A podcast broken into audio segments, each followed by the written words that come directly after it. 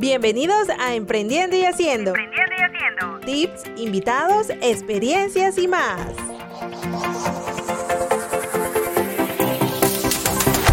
Hola, hola, soy Kelly Vergara y para los que no me conocen, soy una apasionada por el emprendimiento, líder de una comunidad localizada en Barranquilla, Colombia llamada Círculo Emprendedores. Si te gustaría chequearla, puedes buscarla como arroba Círculo Emprendedores Call. Bueno, desde que tuve la oportunidad de emprender por primera vez en el campo de la moda, que aún no estaba en auge este concepto, tengo que decirte que desde chiquiticos, si vendías dulces en el colegio, ya lo estabas haciendo. Había algo de emprendedor en ti que aún no conocías y que quizás con el tiempo lo pausaste por todas estas costumbres y patrones tradicionales que nos sigue imponiendo la sociedad y hasta nuestros familiares. Pero es por eso que nos definen como emprendedores, porque también vamos sobre la corriente. Déjame decirte una cosa, el emprendimiento es un concepto que se ha popularizado, pero estuve leyendo y en un inicio se usó para denominar a aquellos que se lanzaban a la aventura de viajar hacia el nuevo mundo pues tal como lo hizo Cristóbal Colón, sin tener ningún tipo de certeza respecto a qué iban a encontrar allí. Justamente ese ingrediente de actuar bajo la incertidumbre es la principal característica que distingue hoy a un emprendedor. Uno de los autores más reconocidos en este tema fue Peter Drucker, que lo define como aquel empresario que es innovador nos pone un gran ejemplo como el caso de McDonald's, que ya pues era un negocio que estaba constituido, que funcionaba como cualquier otro.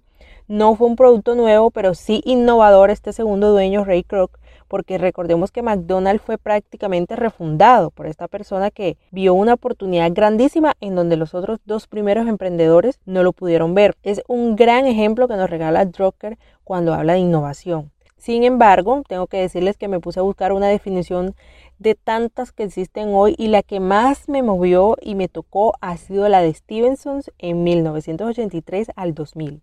Emprender es perseguir la oportunidad más allá de los recursos que se controlen en la actualidad. Y los que hemos vivido sabemos que es así. Emprender es un reto en el que hay que asumir muchísimos, muchísimos riesgos y uno de ellos, entre los más importantes, es que cuando iniciamos la escasez de recursos, por lo general nuestra materia prima y mano de oro somos únicamente el emprendedor en sí, el que debe buscar absolutamente todo, el que debe multiplicarse para que todo vaya marchando a la cultura de su negocio, hasta que logra conseguir un equipo y un complemento, porque también hay que aclarar que debemos hacer que nuestros negocios vayan escalando. Entonces, lo cual es una parte fundamental de las startups hoy en día. Pero también es cierto que a medida que crece el emprendimiento negocio, debe crecer el líder y todo el equipo. Así que el desarrollo personal y el cambio de mentalidad es importantísimo, señores.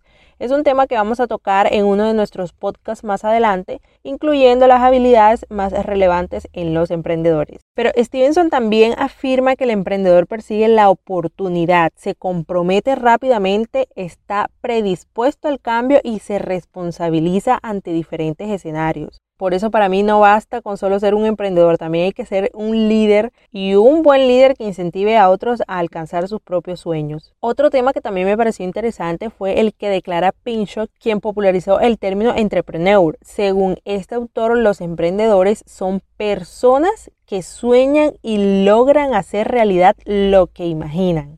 Wow, esta definición me ha encantado porque siento que toca muy a fondo el tema de la mentalidad que les comentaba hace un rato y son aquellos que pueden tomar una idea y hacerse responsables de innovar y de obtener excelentes resultados. Miren que nos recalca muchísimo el tema de las responsabilidades en cuanto a la idea. Pero cuando hablamos de dicha idea, únicamente no estamos refiriéndonos a la idea de negocio que surgió de él, del emprendedor como tal. También tenemos que hablar de un concepto que no es muy tradicional y es sobre los empleados los empleados que se vuelven emprendedores dentro de una organización. También es importante incorporar este análisis que fue planteado por Condell y Pinchot acerca del emprendedor que actúa dentro de las empresas. Tradicionalmente, al hablar de emprendedor se hace referencia a quien crea una nueva empresa o negocio. Se está dejando de lado a los intraemprendedores como lo definen hoy como aquellos que de su propia iniciativa proponen la mejora de procesos, innovar en las estructuras, cambiar las experiencias, introducir la tecnología para mejorar el servicio, entre otras. En resumen, hasta el día de hoy se han analizado diversos aportes teóricos acerca del emprendimiento y el concepto ha ido evolucionando, pero tenemos que tener en cuenta que el emprendedor puede ser aquel que crea empresa y también aquel que evoluciona dentro de una misma con conceptos